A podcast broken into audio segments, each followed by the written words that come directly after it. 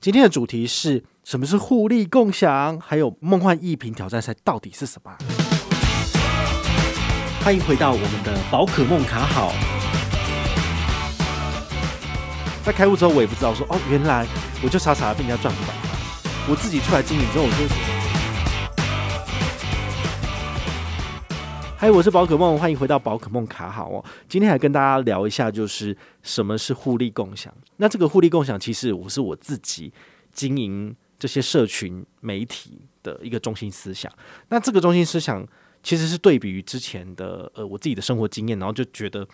我应该要多回馈一下我的粉丝，所以我才会这样做吼。那一般的流程是怎么样？其实就是说，你们如果在网络上看文章，找信用卡关键的东西，或者是投资理财相关的东西，那你找到一篇文章，你觉得他写的不错，你看看看看到后面就会有一个开户或是办卡连接。那你点下去之后呢，你就完成了申请。那你可以拿到一些官方给你的优惠。那么纠团者哈，也就是说写这篇文章的人，他就可以拿到一些额外的好康啊，比如说。一张信用卡五百，或者是开一户两百之类的。好，所以基本上布洛克在经营赚钱，其实是以这一块为主。我以前傻傻不知道，我去看别人的文章，都觉得说，诶，这个好像写的不错，然后我就跟着办卡，跟着开户了。那开户之后，我也不知道说，哦，原来我就傻傻的被人家赚五百块了。我自己出来经营之后，我就会觉得说，其实我是蛮感激大家的，就是你们把你们的影响力，好，就是愿意来跟团来。支持我，那我会非常的开心，等于是让我的影响力在你们身上展现嘛。好，所以我当然会愿意再多拿一点回馈给你们。好，这样有点类似是我拿银行的奖励，比如说五百块，然后就分一半给你之类的。早期的确是这样做哈。那在这种方式之下，的确也是让我很快速的成长。就是说我愿意给你们比较多好康。那很多人看了之后觉得说。跟其他人相比，诶，好像来宝可梦这边的确是可以拿到比较多好康，或者是有多一些抽奖机会什么的，那当然就会比较愿意过来啊。好，那你看哦，一开始其实还是有些人会蛮，就是觉得说写文章就写文章啊，办什么活动，然后还在那边就是那边大张旗鼓做这些东西没有用，对不对？好，但是我那时候其实是还蛮认真、蛮努力，就是我每天努力写文章，然后呢，我也努力办活动。那我花很多很多时间经营这些东西，那现在已经做成是全台湾信用卡里面最大的。但不是讲说所有的网红或部落客里面我是最大的，当然不是。但是呢，就信用卡这一块，的确我能够在很短的时间里面帮大家整理出呃相关的卡片资讯，让大家能够第一时间去吸收到最正确的资讯。那么如果有揪团活动，我也会顺便办一下，那么就是可以让我有钱赚。也可以让你们就是有奖抽，或者是也可以多领一杯咖啡之类的。好，所以这个就是我互利共享的一开始的初衷。那你说现在写文章写了十年，那我的粉丝页也经营了大概四年五年了。那现在你觉得还有必要这样做吗？我觉得还是有必要，因为我当初会往这条路走，我就是希望说不要我一个人独赚钱，因为我真的觉得。早期在我出来之前呢、好，很多的部落客他这样做，其实他都是自己赚饱饱，这完全都没有再把钱拿出来。其实也没有必要拿，因为如果你是很认真的写文章，那的确你是够辛苦了，对。但是对于我来讲的话，我觉得文章写得好，其实根本就是基本款而已啊。你文章写得不好，谁要看？那你文章写得好的情况之下，你有赚钱，那再多举办活动，多回馈大家，不好吗？我觉得也很好，所以这就是我自己的中心思想，就是我希望能够用互利共享的方式，不管我有赚钱赚多赚少，我都要办活动回馈大家。对，这个想法一直是这样子，所以从现在到未来，其实都是一样的。好，那再来聊到这个梦幻一品挑战赛，是最近哈二零二一年开始，我后来想出来的一个玩法，因为我真的觉得以前的活动啊，比如说跟团办卡。然后呢，我拿五百块佣金，我就送你们一杯咖啡，好，或者是说满五十人，我们就来抽一个大奖之类的方式。有的时候一档活动就这样办，实在是好累哦。我就觉得，可不可以就是用简单一点的方式，就是把它化约为统一的一个最终的奖品。那这个奖品呢，你们就可以去兑换你们想要的商品之类的。好，用这种方式，我才产生了所谓的梦幻一品挑战赛。那这是什么东西呢？其实大家每年最喜欢、最期待的。就是 Apple 的商品，那 Apple 的商品有时候是手机，有时候是平板，有时候是笔电。我不确定你要的是什么啊。有时候我只是拿其中一个出来，那有时候大家揪团又没有办法达到门槛，那就很难真的把奖送出去。所以我想到一个最简单的方法，就是说我来举办这个挑战赛，然后大家来累积积分，谁的积分最高，那么你就可以拿到这个大奖。那这个大奖不是用比如说一台笔电或者是一只手机的方式给你，我是把它变成一一笔钱，比如说。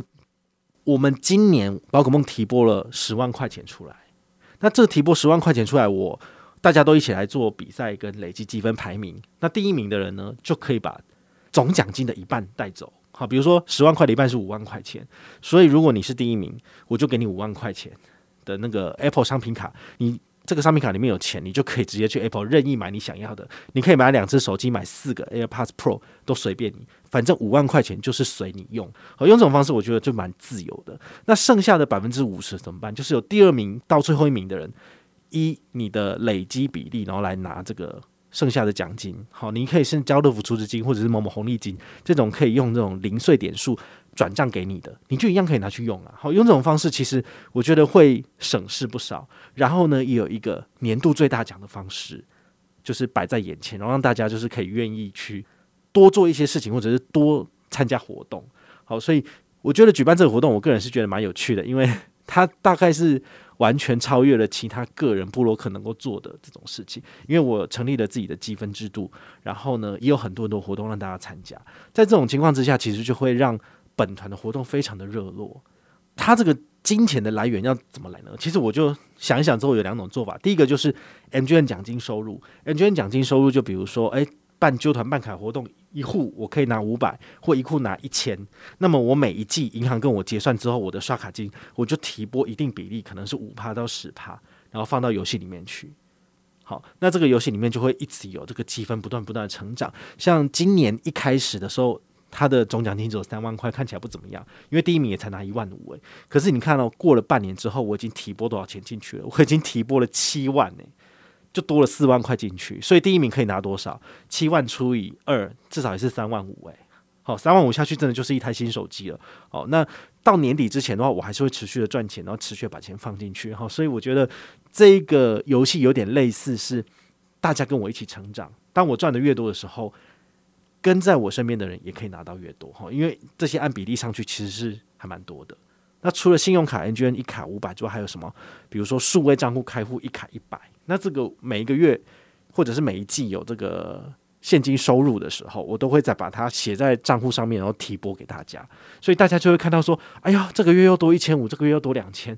哦，那这样子看起来就会非常的厉害，就会有那种真的是等级不断往上提升的感觉。好，那除了 M G N 奖金之外，还有什么钱是我一直放进去的？还有另外一个就是我个人的收入。好，你就觉得哎，这个神奇了，因为其他的网红或是其他的部落客，他才不会跟你玩这个嘞。他赚钱，他就自己赚饱饱，他自己去买房子，自己去玩了。他干嘛还把钱放在粉丝身上？你有看过哪些网红或布洛克真的是每一档活动就是撒五千、撒一万，一直撒、一直撒、一直撒的吗？他其实很少啊，因为这个不符合。人性不符合常理，哈，违背常理的事情只有我在做，哈，这真的是很难得的。好，所以如果你有来看我的梦幻一瓶挑战赛，每一季或者是每一个月的公告的这个积分的部分，都一直不断的往上加，就是因为我一直有赚钱，而且我很乐意把钱拿出去。那给大家的钱不是只有挑战赛的总积分往上增加而已，而是平常每一档活动就有自己回馈给你们的专属活动了，我是额外再提拨上去。好，所以这个钱就会损失的蛮多的。去年我找 Jerry 老师来上我的直播，他就有讲啊，就是如果宝可梦都把这些钱省下来的话，他都可以自己再买一台车。好，那个一年省省下五十万、一百万，这倒不是问题，因为真的就是给出去那么多。好，那接下来好玩的是要怎么样去衡量你自己的积分？好，这个积分的制度当然就是大家要努力的，比如说跟团开户、跟团办卡，那你才能够拿到越多的积分。好，那。积分的取得有点是，它有点违反常理，因为它必须要去考验你的耐心。你必须要选择，比如说这一档活动，你可以拿小七五百元，还是要拿一千积分？大家都会觉得说积分是什么？我又不懂，而且第一名现在已经累积一万七千点了，我根本就累积不到啊！那我不如就拿五百块而已。但是你拿了好几次的五百块之后，你这些东西其实如果你选择积分，你还可以累积的是更快。好，所以这一点的话，其实就是我在设计游戏上面的一个小巧思。我设计的是。一倍的礼券跟两倍的积分，你会选哪一个？那这时候大家就会会很茫然或者很困惑，就是会不知道说到底这个积分的价值在哪里？它到底真的是像垃圾一样一点价值都没有，还是说它真的可以为我换到物超所值，比我现在的这个礼券还要高的金额？其实这已经有点是在玩这个心理学了。哦，可是大家可能不太懂，因为你们不太去了解银行的点数系统，或者是商家的点数系统，他们是怎么运作、怎么操作的。那其实我也是。看了这么多，用了这么多点数系统之后，我自己发展成我自己的点数系统，其实是这样子。那这个点数系统最终的目的是什么？就是希望大家多多开户，多多办卡。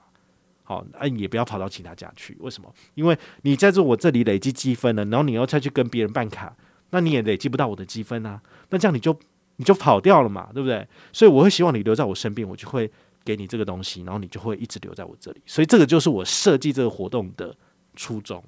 除了跟团办卡、跟团开户之外，还有什么方法可以拿到大量的积分？比如说加入幼幼班，但是因为现在疫情的关系，我没有开放大家加入。因为开放大家加入幼幼班，那个是很惊天地泣鬼神的。因为你要加入我的幼班，你必须要抖内，那个抖内的钱呢，我不会跟你讲多少，但是是大家一起抖，所以你就知道这个压力有多大了。因为如果你抖一百块，别人抖一万块，那你又无法进来啊。但是一万块的人进来了，但目前为止。加入幼幼班抖内抖最高的人是多少？至少也有抖超过三到五万。好，每一季我的玩法都不太一样。之前的玩法是你要在我直播的过程里面呢去做盲抖，那你一季有几个礼拜？有十二个礼拜，你要盲抖十二次，取得最多的省钱积点才能加入，那个是很痛苦的。所以后来我就决定不要这样做，因为这样实在是太折磨所有的粉丝。就是每个月抖那一次就好了啊！如果你没有抖到的话，我钱就全部退给你。就是这样子，那只有第一个我会收走。用这种方式，大家就觉得说，我才不要就是做这种白工，就是抖了五万、十万，但是我什么都没有，对不对？那这样就会让人家觉得很哦啊。好，所以今年的这个活动规则我有改了，但是因为疫情，所以大家不是尽量不要出门嘛。好，在这种情况之下，我就不要让大家常常跑分行、跑银行去做汇款这个动作，因为我的二零二一年的玩法是要你每个月的一号早上九点到下午三点半。要跑银行去做汇款，你才能够取得这个资格。好，然后回来回报这样子。好，但我现在不这样做之后，我就觉得也没关系啊。反正有缘分的人，你自然就会加入我的幼幼班。啊，如果没有缘分的，就算了这样子。然后除此之外的话，我自己也有一些特案的活动，比如说银行找我合作，好，或者是那些证券商找我合作。那么我有额外的收入的话，我也会举办活动，比如说这个限时活动，好，比如说七月二十九号晚上十二点之前，你来解完这个任务之后，就全团平分，比如说八八八八的我的巴克莫玛吉积分，好，那有十个人解的话，一个人就八八八，但是如果有四十个人解的话，那么每一个人的积分大概只剩一百多，好，那平均我每次举办一场活动，大概都会有五十个人左右来回报，然后来参加活动，那这样子的话呢，其实。你一方面可以做业绩给厂商看，厂商会觉得说：“哎呦，我这边活动怎么那么多人回复啊，好热烈哦！”然后他们就很开心，对不对？那大家帮我完成这个任务之后呢，我也可以把我的收入回馈给大家，好，就是这个样子。所以我的活动设计方式是非常的精巧跟复杂的。那大家第一时间如果没有仔细的去推敲跟了解的话，其实会觉得说：“啊，好麻烦哦，不要玩。”对，就是这样子。但事实上，如果你真的进来玩的话，你的确是可以赚到一些东西。这是什么意思呢？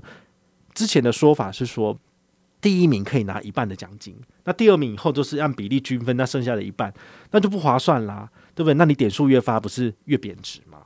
对不对？因为它不是一比一嘛，所以我决定给大家一比一。那个一比一就是从今年四月开始，你就是可以在每个月的最后一个周四，好，晚上八点，那我要来兑换积分。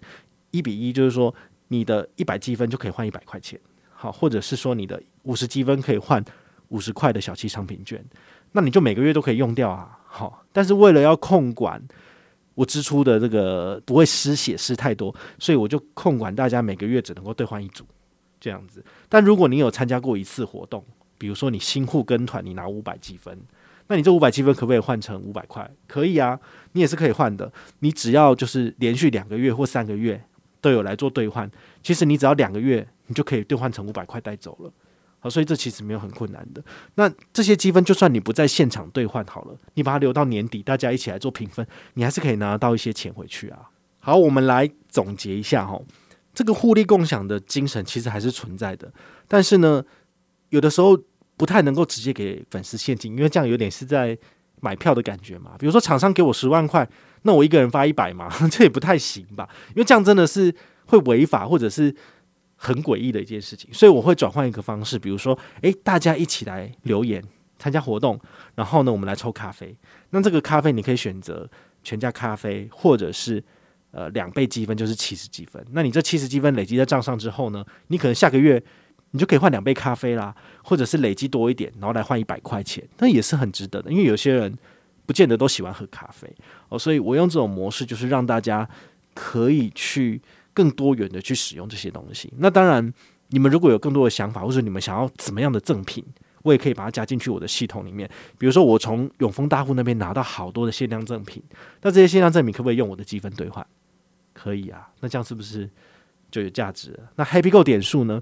你一百块才能够累积一点的 Happy Go 点数。我的账上有四五万点的 Happy Go 点数，你想要吗？我可不可以开放兑换给你？可以呀、对呀、我只要点数可以转换给你的，我都可以把它塞在我的梦幻一品挑战赛里面，让你用积分一比一兑换回去。那这样是不是有价值？当然有啊。那我现在还找不到方法可以买 Line Points 点数。如果我可以在线上购买，除了跟 Ticket Express 用，比如说。一百块钱只能够买到九十点的 Line Points 点数，哈，那比较难去一比一去购买。如果能够买得到 Line Points 点数，我也可以买来送你们的，对不对？你可以用我的积分一比一来兑换 Line Points 点数，这也不也很很厉害吗？对啊，所以点数的玩法其实是非常非常的有趣，而且非常非常的多元，甚至航空公司的里程这些东西，如果我的里程可以转赠给你，我也可以用这种方式转给你啊！你只要用积分来跟我兑换，我就把我的里数转给你，这也是很好的方式啊！不然我每一个航空公司的里数都是四五十万里，那这样子根本就用不完了。现在不能飞出去，对不对？但是可以转赠给亲友使用，这样不是很好吗？哦，所以千万不要小看这个宝可梦麻吉积分，因为这个麻吉积分我会持续的走下去。好，因为毕竟它是我完成梦想的一个中间的管道。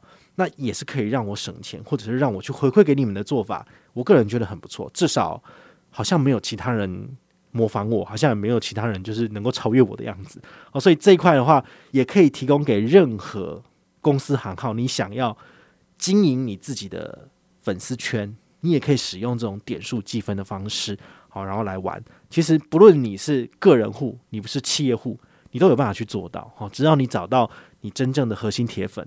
他们愿意支持你，其实你也可以用这种方式来经营跟回馈，这是一个还不错的方式。至少我做了四年五年，他是成功的，然后大家都会买单了。因为说真的，每个月抽都抽的这个都有啊，然后每周抽都抽都有啊，都一直在做啊，所以是有可能可以让我赚钱，也可以让粉丝觉得很开心的。